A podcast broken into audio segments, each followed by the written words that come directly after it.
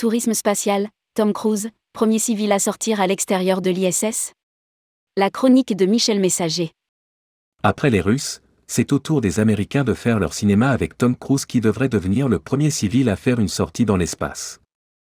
Rédigé par Michel Messager le mardi 18 octobre 2022.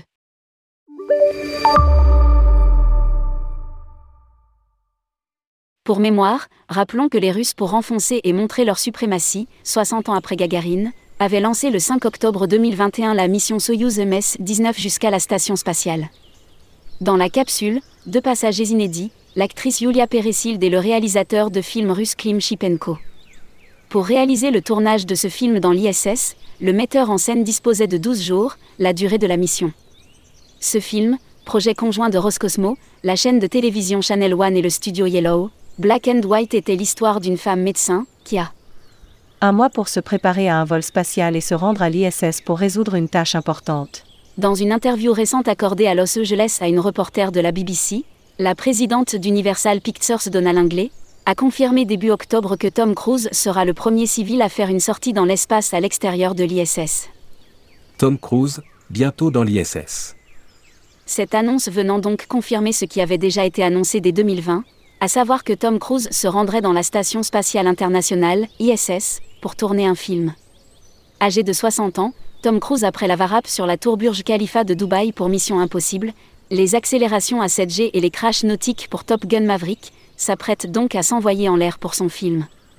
Selon le site Variety, le coût de cette aventure avoisine les 200 millions de dollars de budget et Tom Cruise pourrait toucher entre 30 et 60 millions de dollars au titre de tête d'affiche et producteurs intéressés aux bénéfices. C'est SpaceX, l'entreprise d'Elon Musk, qui se chargera d'emmener l'équipe de tournage dans l'espace avec le soutien de la NASA. Les premières scènes en 2023. Sans aucun doute, ce film est une excellente chose pour le tourisme spatial qui verra son image un peu plus confortée au niveau du grand public. Reste à savoir comment réagiront les protecteurs de l'environnement à la sortie du film. Une chose semble certaine, le décompte se rapproche à grands pas pour Tom Cruise, puisqu'aux dernières nouvelles, il était question que les premières scènes commencent en 2023. Donc pas de temps à perdre d'autant plus que la mission Polari Down, avec quatre civils, à bord d'une Crew Dragon de SpaceX pourrait bien griller la politesse à Tom Cruise, puisque le milliardaire Jared Isaacman prévoit lui aussi une sortie extravéhiculaire en 2023.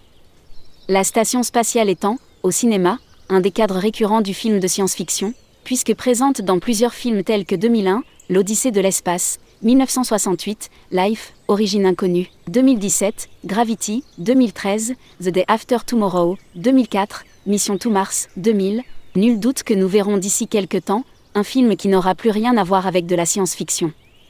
Puisque la fiction aura désormais disparu. Michel Messager est directeur associé de Consultour, société de conseil travaillant pour une clientèle privée et institutionnelle dans les secteurs du tourisme. Il est membre fondateur de l'Institut européen du tourisme spatial et de l'AFST, Association française des seniors du tourisme. Il est l'auteur de nombreux articles sur le sujet ainsi que de plusieurs livres, Le Tourisme spatial, publié en 2009 à la documentation française et Histoire du tourisme spatial de 1950 à 2020, sorti en 2021, ainsi qu'en 2022 Tourisme spatial et écologique chez Amazon. Il est considéré actuellement comme l'un des spécialistes en la matière.